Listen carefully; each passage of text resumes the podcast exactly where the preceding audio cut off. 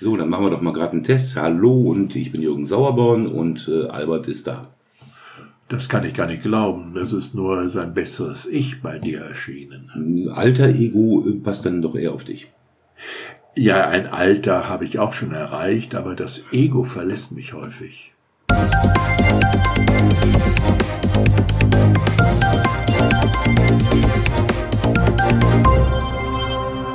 Herzlich willkommen bei podcast-arbeitsrecht.de. Mein Name ist Jürgen Sauerborn, ich bin Rechtsanwalt, Fachanwalt für Arbeits- und Medizinrecht und wir sind kurz vor Weihnachten.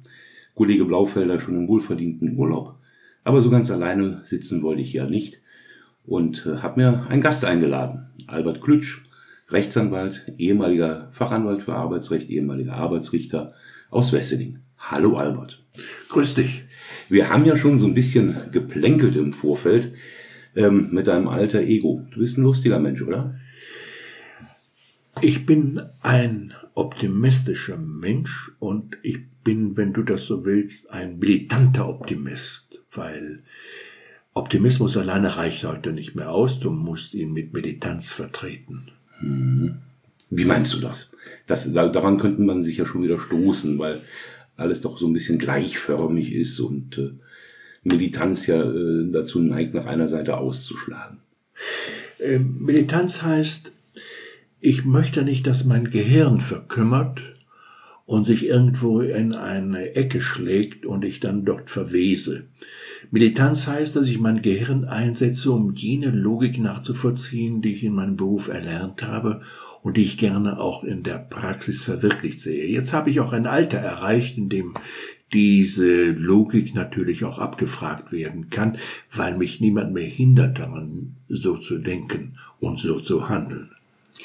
Das klingt furchtbar weise. Stell dich doch einfach mal unseren Zuhörerinnen und Zuhörern vor, warum ich dich ausgerechnet eingeladen habe und die erste der drei Weihnachtsfolgen mit dir äh, beginne, ähm, liegt daran, dass du mein Freund und alter Lehrmeister bist und wir uns schon seit sehr, sehr vielen Jahren kennen über Parteiarbeit und schließlich auch über die juristische Arbeit. Aber erzähl doch einfach mal, wer du bist.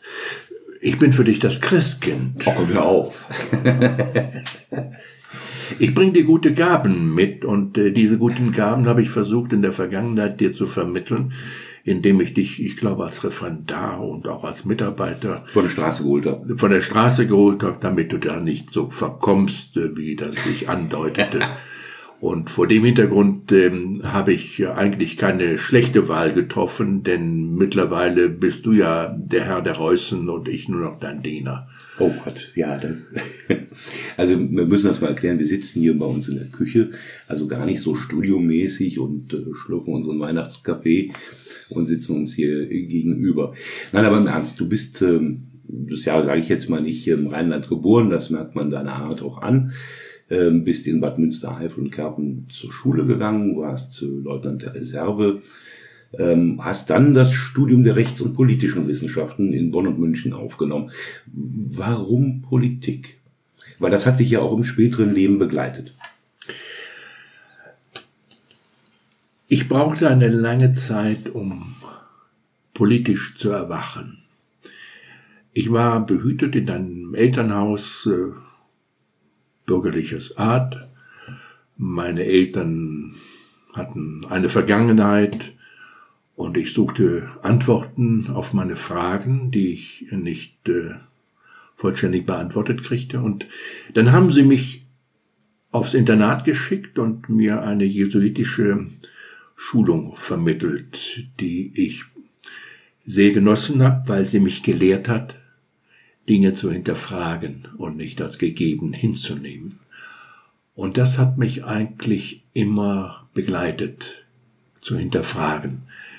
Ich war schon in der Schülerredaktion der Redakteur für politische Nachrichten und habe natürlich damals, das war in Bayern, äh, meine Kommentare schon äh, dort äh, für alle sichtbar hinterlassen. Und das waren nicht immer freundliche Kommentare mit der Wirklichkeit, weil ich denke, dass eine Wirklichkeit von der Politik hinterlassen wird, die immer noch verbessert werden kann.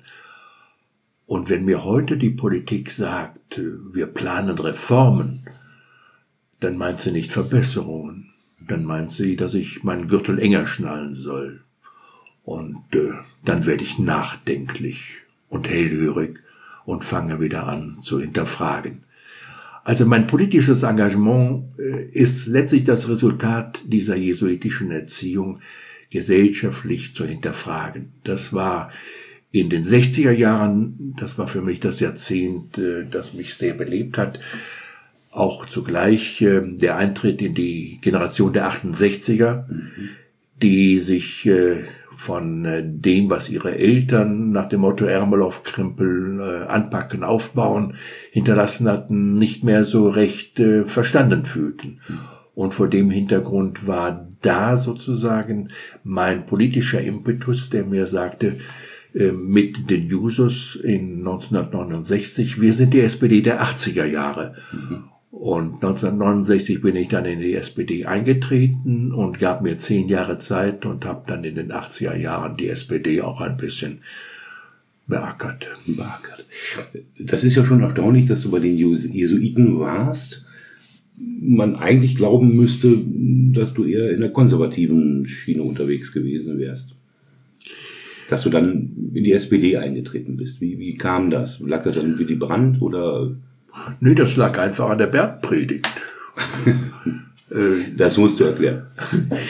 Äh, die äh, Bergpredigt enthält ja in der Tat auch für Leute, die sich in der Schrift auskennen, all jene sozialen Weisheiten, die sich die SPD zu eigen gemacht hat. Und nachdem die SPD die einzige Partei war, die die soziale Frage auf ihren Fahnen äh, hatte und seit äh, mehr als 100 Jahren sich darum kümmerte, diese soziale Frage für die Gesellschaft zu lösen, äh, war das meine Partei. Es gab keine Alternativen zur damaligen Zeit und ähm, die SPD bedurfte unbedingt einer jungen Truppe. Sie hatte sich mit dem SDS damals überworfen und einen Unvereinbarkeitsbeschluss gefasst, nach dem Motto, man durfte nicht SDS und zugleich SPD sein.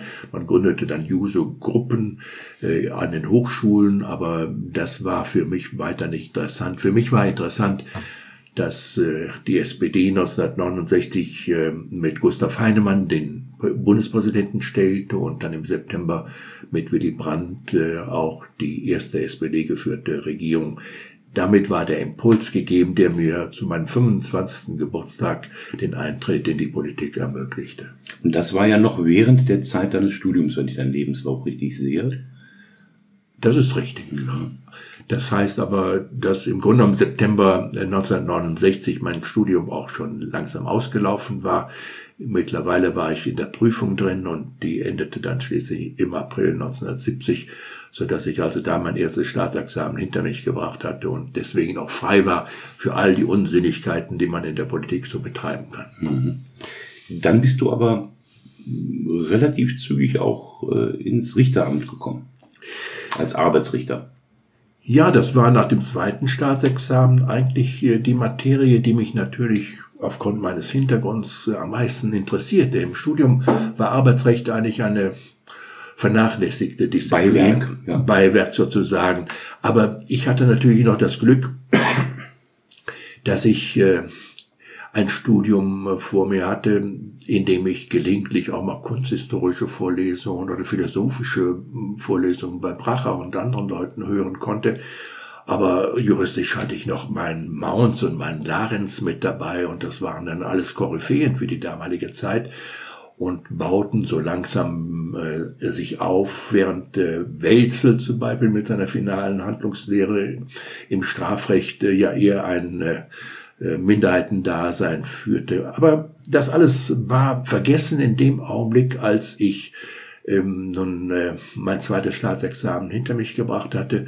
Und da war die Geschichte eigentlich sehr schnell gegessen. Arbeitsrichter, äh, das war der Richter, der schon vom ersten Tag an Rechtsprechung machen konnte. Mhm. Wenn ich Weil Arbeitsrecht Richterrecht ist. Arbeitsrecht ist Richterrecht und äh, alle, Arbeitsrecht ist der gesellschaftliche Seismograph. Und was in der Gesellschaft passiert, ist morgen Thema im Arbeitsrecht. Und das hat mich äh, damals sehr fasziniert und äh, ich war als Vorsitzender da gleich mit äh, Beisitzern umgeben, die aus der Arbeitgeber- und aus der Arbeitnehmerseite kamen. Und ich hatte einen Präsidenten, der nebenher so viele Interessen hatte, dass ich natürlich in erster Linie mal fragte bei meinem Vorstellungsgespräch, äh, was hatte der denn für Interessen außer Juristerei? Mhm. Und äh, da hörte ich, dass der sich für Archäologie interessierte. Und da ich gerade vorher verschiedene Reisen auch nach Mexiko und Ägypten und so gemacht hatte, war ich natürlich in Archäologie einigermaßen präsent, hatte dann aber das Glück, dass in jener Zeit gerade ein Buch über die Hethiter erschien. Und ich dachte, verdammt nochmal, du solltest das gelesen haben. Und äh, vor dem Hintergrund hatte ich mich in die Hethiter eingelesen, was war, beim Präsidenten in äh, Düsseldorf hatte ich ein dreistündiges Gespräch. Die erste Viertelstunde ging über die grenzenrichterliche Aufklärungspflicht äh, gemäß 139 ZPO.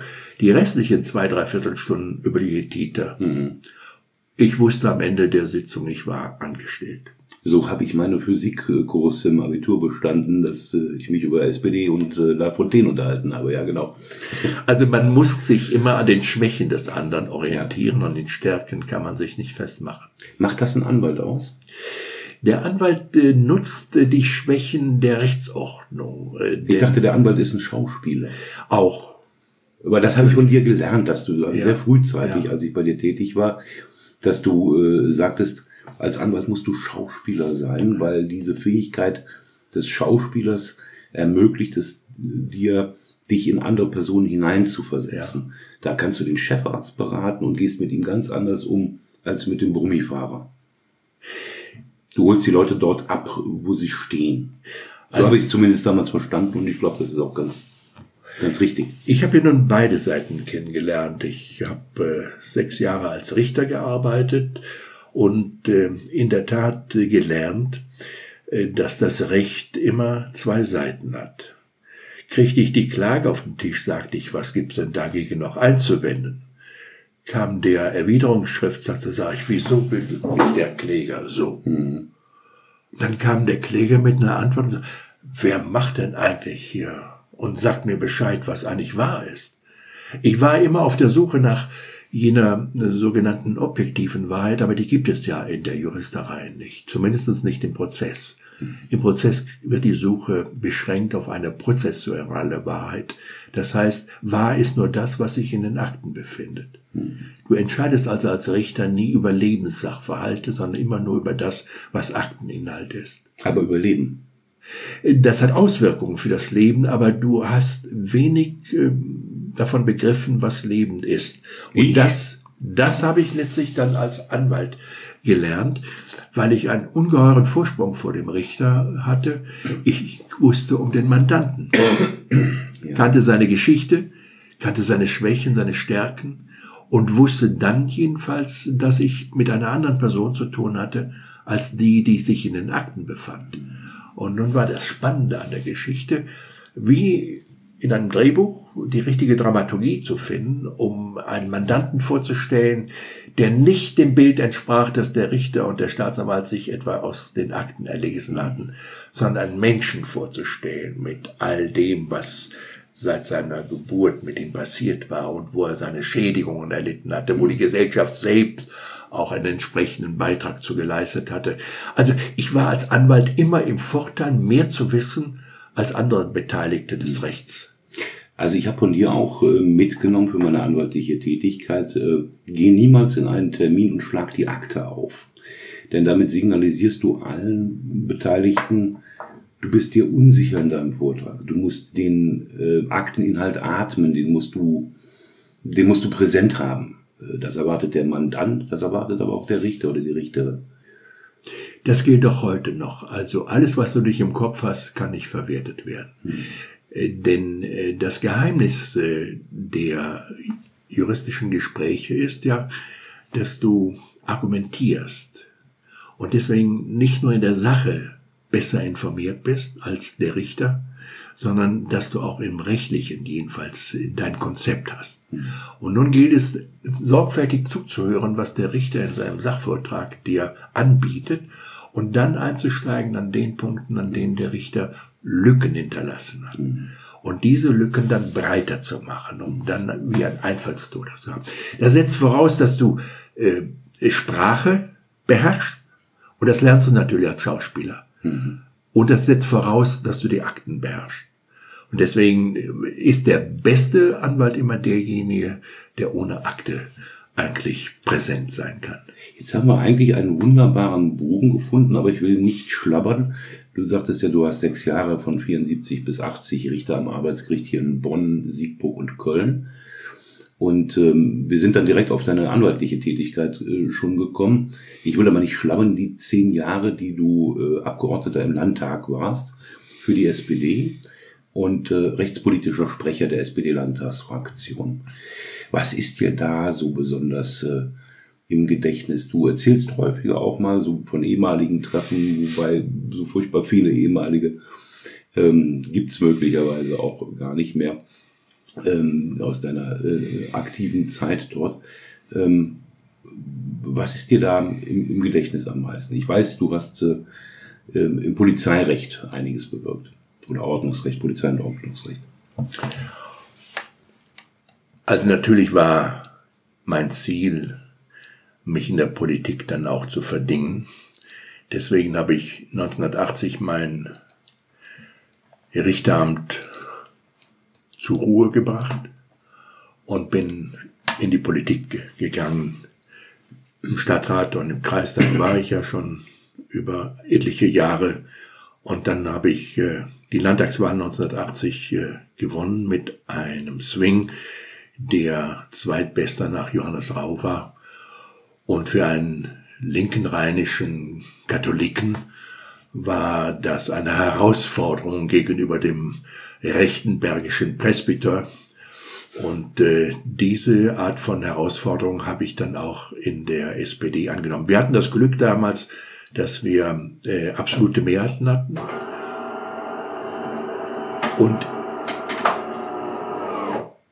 in Bonn Kohl regierte ab 1981, so dass wir also in Düsseldorf mit der absoluten Mehrheit der SPD man merkt, dass wir hier Kaffee getrunken haben. Es sind immer irgendwelche unvorhergesehenen Dinge. Erzähl ruhig weiter. Also. Dass die SPD ein äh, Gegenbild bilden konnte gegenüber der Politik, die von der geistig-moralischen Wende lebte, die nie erreicht worden ist, außer durch verbale äh, Kraftakte, die von dem damaligen Bundeskanzler geübt wurden. Nein, die Politik hat für mich natürlich immer äh, den Reiz gehabt, dass ich im Markt der Gesellschaft arbeiten konnte. Denn äh, ich hatte als Richter gelernt, die Gesetze anzuwenden und wusste, äh, das Recht folgt der Macht Jetzt wollte ich an die Macht. Und die SPD war damals äh, die richtige Partei, um an die Macht zu kommen. Aber dann habe ich festgestellt, dass äh, im Gegensatz zu dem, was die Verfassung uns vorgibt, alle Staatsgewalt geht vom Volke aus und der Abgeordnete ist sozusagen der stolze Vertreter des Souveräns dass äh, der Abgeordnete nur dazu gebraucht wurde, die Vorlagen abzunicken, die von der Regierung veranlasst wurde, um der Gesellschaft die rechte Verwaltung zukommen zu lassen. Das war mir zu wenig. Und deswegen habe ich natürlich eine ganze Menge an Vorschlägen und Ideen eingebracht, die mir so unter der Zeit gekommen waren. Ich denke da an äh, das Informationsfreiheitsgesetz, äh, das wir eingebracht haben in meiner Zeit. Ich denke daran. Finaler Rettungsschuss. Äh, finaler Rettungsschuss, äh, dass äh, wir da jedenfalls Opposition betrieben haben.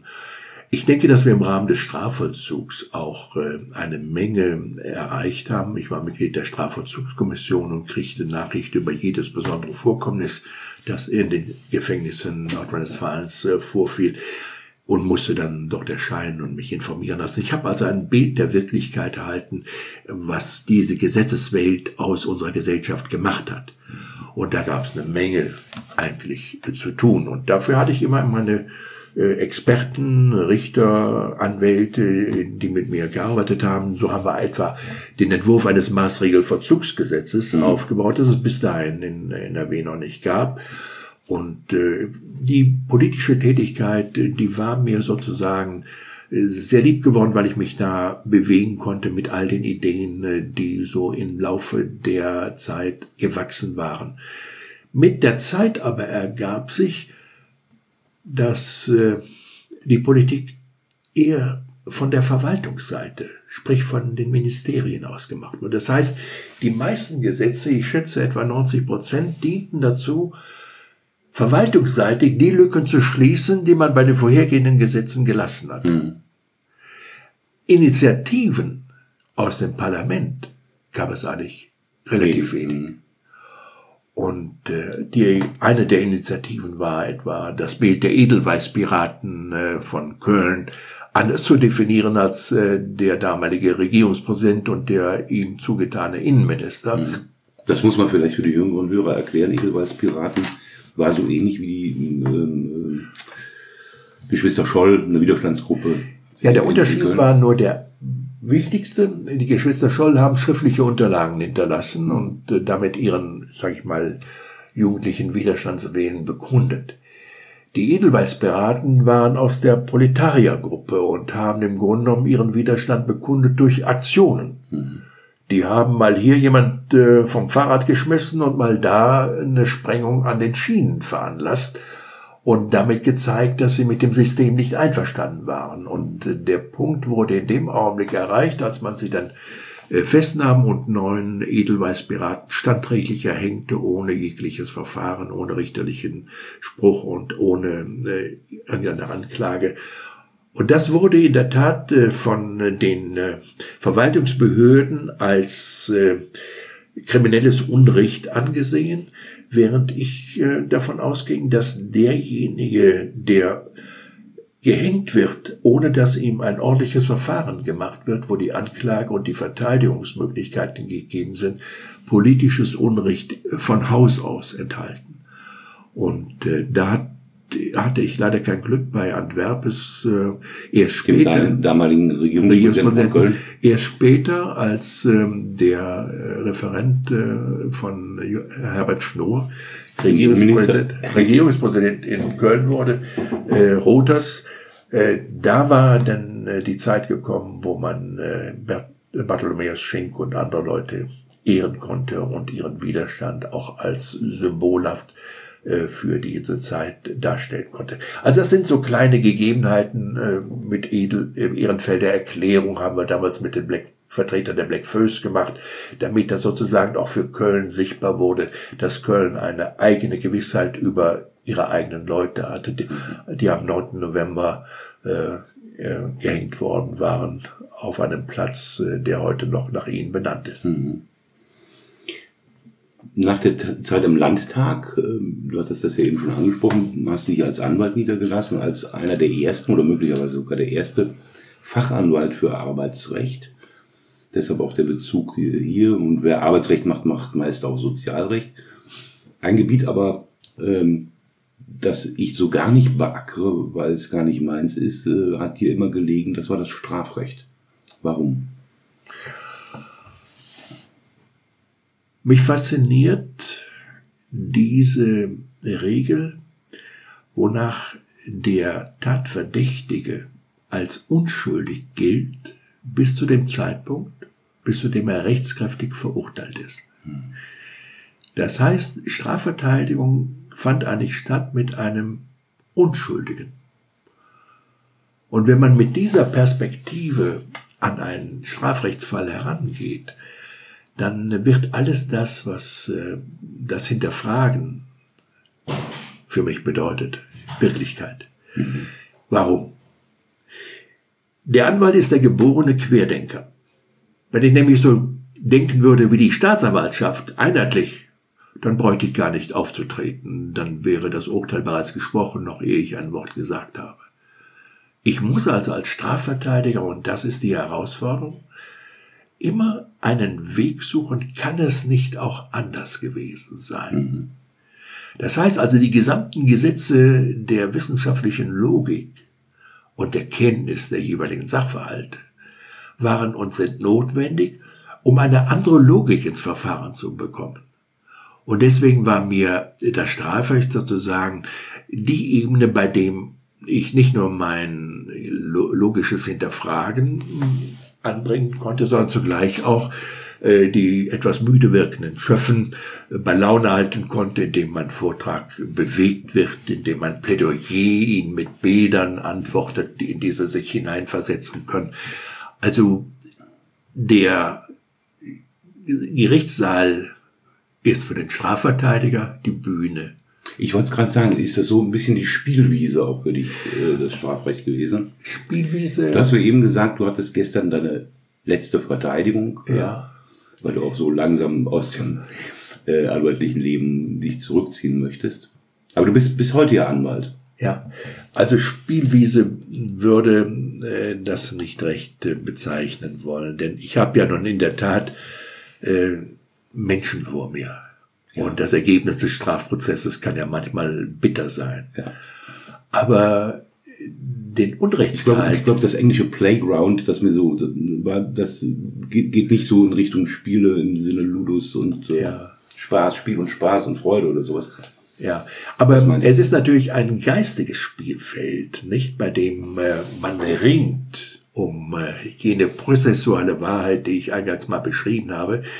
Der Richter will ja gar nicht wissen, was war, tatsächlich war. Der will ja nur das entscheiden, was äh, in der Hauptverhandlung ihm bekannt gemacht worden ist.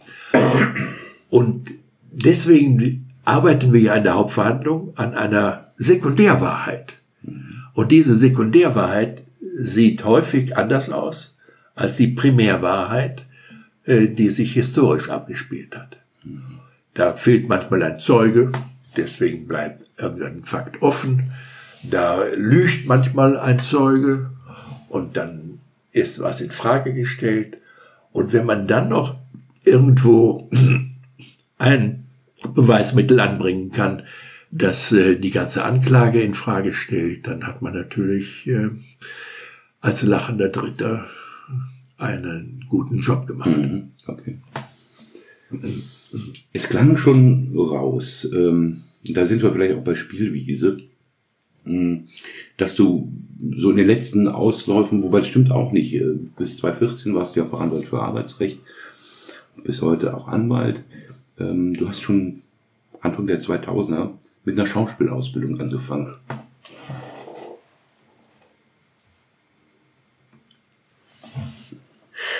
Ja, für mich war es eigentlich immer wichtig, ähm, nach einer gewissen Zeit äh, mir neue Aufgaben zu suchen.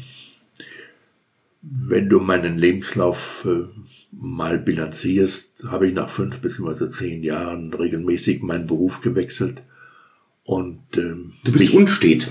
Dann äh, auch damit beschäftigt, dass ein neuer frischer Wind durch mein Hirn geht das hat mir sehr geholfen, weil ich damit auch äh, so verschiedene Lebensperspektiven äh, für mich äh, ersehen habe. Und der letzte und schönste Lebensbegriff, der mir vor Augen steht, war, das Leben als Spiel anzusehen. Und deswegen war es mir so, ich hatte meiner Schülerzeit schon am Theater gespielt, in in Pygmalion, den Higgins in äh, Oderbruch in Das Teufels General und alles, was so an Schultheatern äh, gespielt wird, auch Molière, es gab Streiche, äh, da habe ich den Monsieur Géronde gespielt, also das lag mir im Blut und das wollte ich nun auch im Alter vervollständigen. Deswegen habe ich mir drei Jahre lang an der Comedia in Köln Schauspielunterricht äh, geben lassen, Sprechunterricht auch und äh, habe das dann versucht, äh, über zehn Jahre auch in meine Praxis zu übersetzen, was äh, eben sehr schön war, bis hin zu den zwölf Geschworenen, äh, die wir aufgeführt haben, als ein großes Theaterstück, das in historischen Räumen in Köln, Bonn und Aachen geführt wurde. Das fasziniert mich, weil diese Dramaturgie auch diese Rollenwechsel, wie du richtig gesagt hast, mir natürlich über die Jahre zugewachsen war und mhm. deswegen ich auch meine Lebenserfahrung in den späten Jahren mit einbringen konnte, um äh, Figuren eine Gestalt und ein Profil zu geben, die mich äh, nach dem Drehbuch lockten. Also wer nach dir sucht im Internet, findet natürlich diese ganzen Stationen.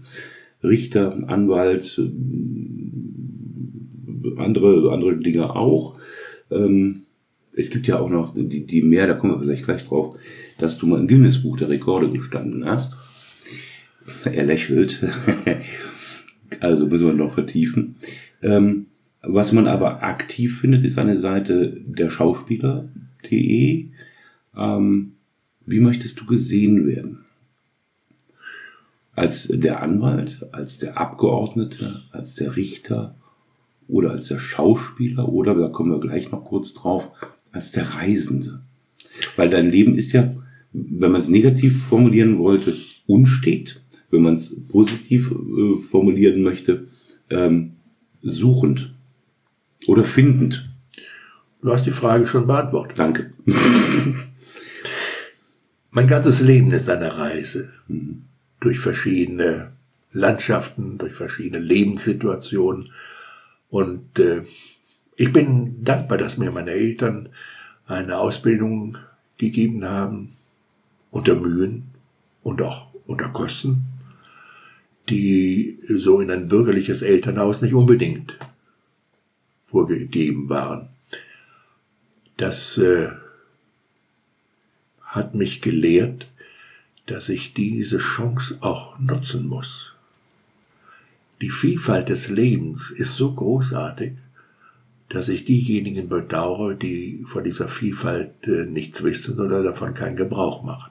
Mhm. Erst durch das Reisen habe ich eigentlich gelernt, dass es andere Kulturen gibt, dass es Menschen gibt, die in ihrer anderen Gesellschaft genauso glücklich sein können wie ich.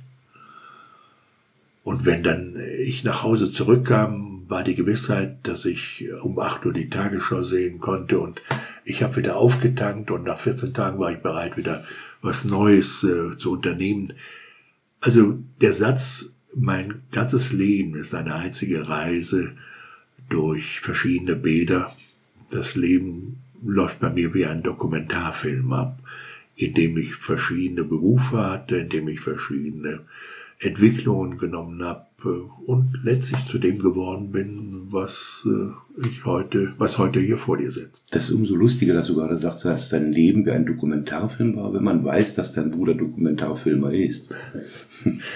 Ja, natürlich, mit dem habe ich auch äh, gearbeitet in äh, seinen filmischen Vorhaben. Da habe ich als Sprecher fungiert und äh, einiges äh, mit ihm zusammen unternommen. Äh, manchmal hätte ich mir gewünscht, ich wäre an seiner Seite Bestboy gewesen und hätte mit ihm all die schönen äh, Länder bereist, die er für seine Dokumentarfilme bereist hat. Aber äh, so nah war ich ihm denn in der letzten Phase doch nicht. Hm. Ich habe zu Weihnachten, das habe ich jetzt gefunden in der Vorbereitung, 2014, also immerhin auch schon acht Jahre her, auf der Homepage am 24.12. gepostet.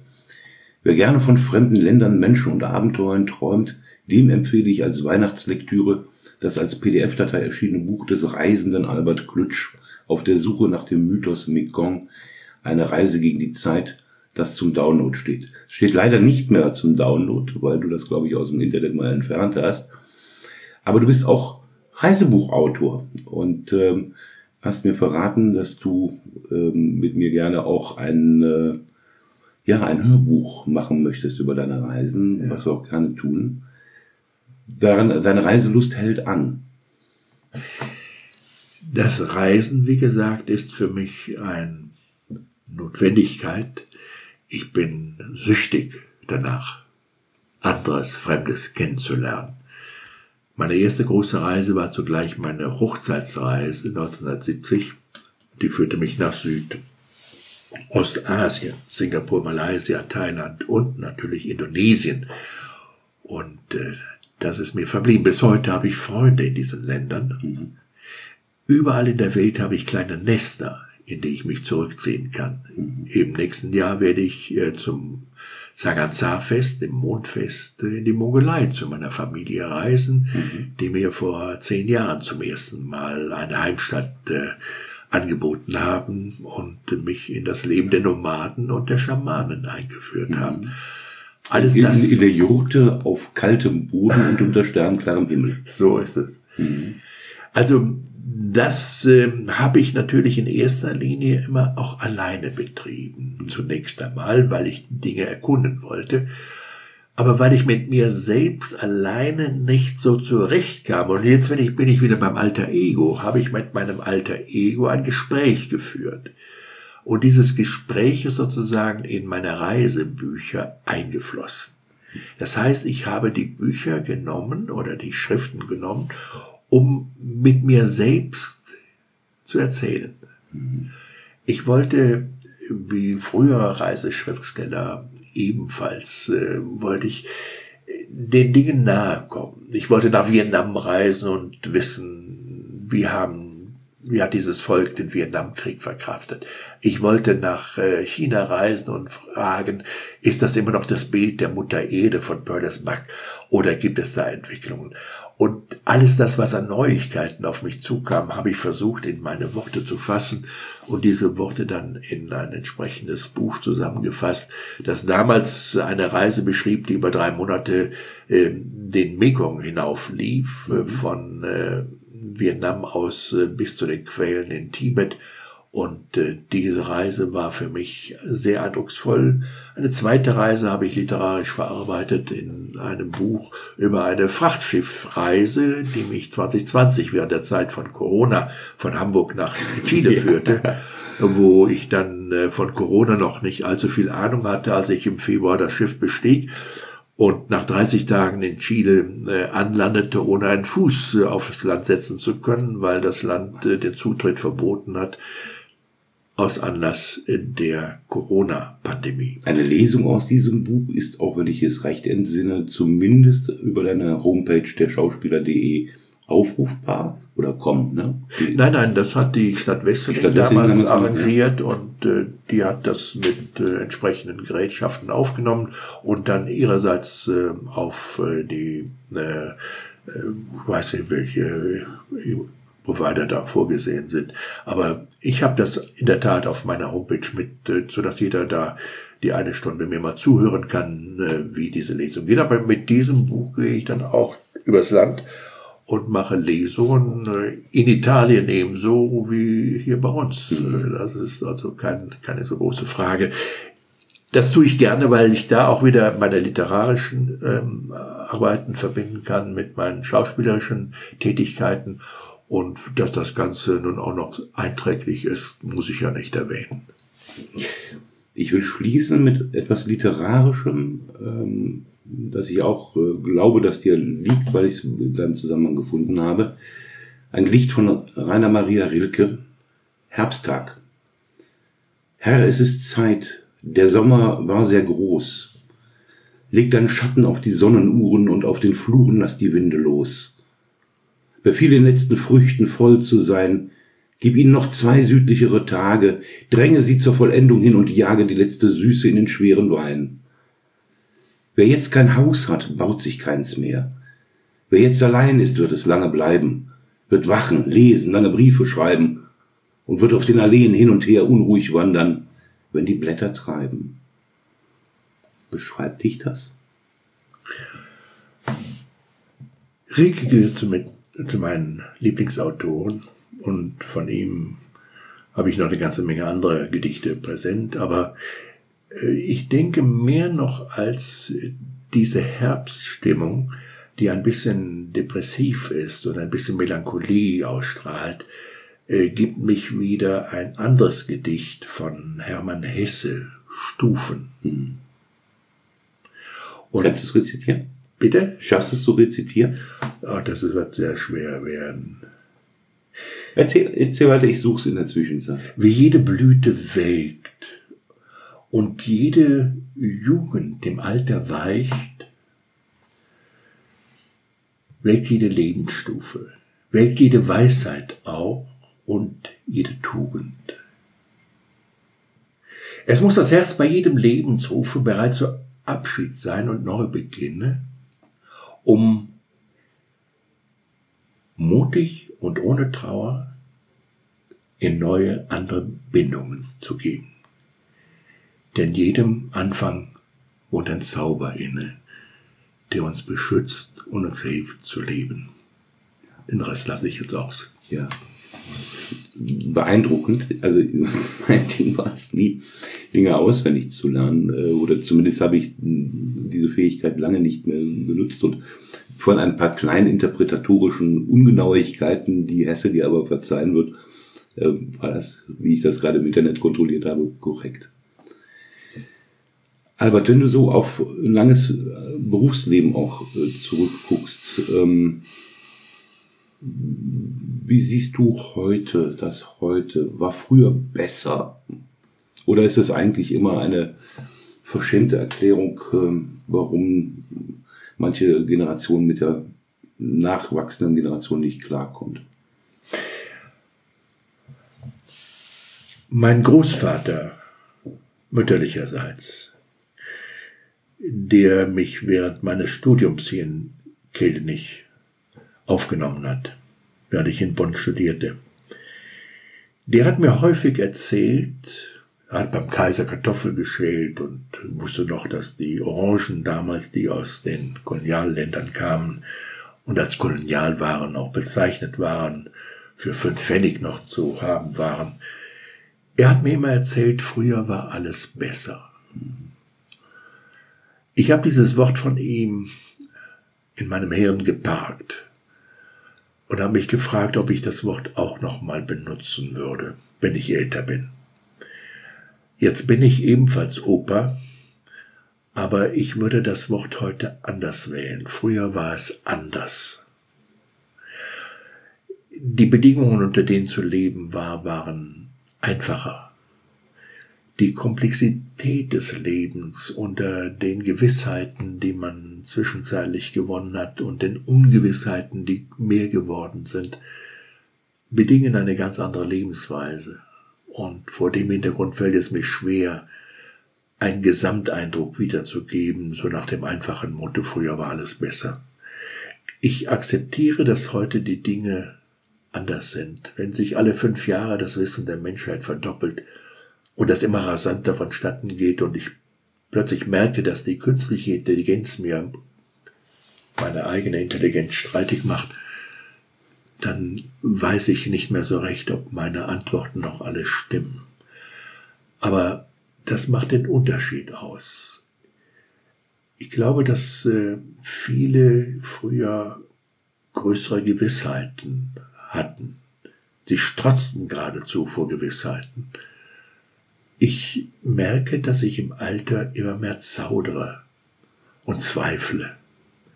Und dann entdecke ich, glaube ich, war Descartes, der diese Idee hatte mit dem Cogito ergo sum. Ich zweifle, deshalb bin ich.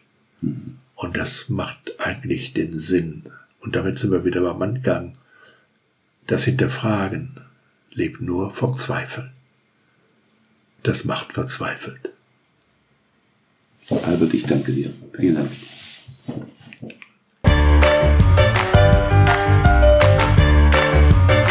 Sie haben eine Kündigung oder Abmahnung erhalten, Ihnen wurde ein Aufhebungsvertrag angeboten oder Sie haben ein anderes arbeitsrechtliches Problem, dann wenden Sie sich gerne an die bundesweit tätigen Kanzleien der Moderatoren dieses Podcasts, die Rechtsanwälte und Fachanwälte für Arbeitsrecht Jürgen Sauerborn oder Thorsten Blaufelder die Sie im Internet unter www.sauerborn.de oder www.torsten mit th-blaufelder.de finden.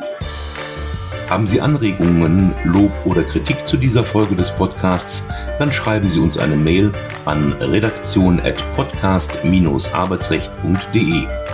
Wenn Ihnen dieser Podcast gefällt, dann abonnieren Sie uns über die bekannten Podcast-Plattformen und bewerten Sie uns. Wir wünschen Ihnen einen angenehmen Arbeitstag.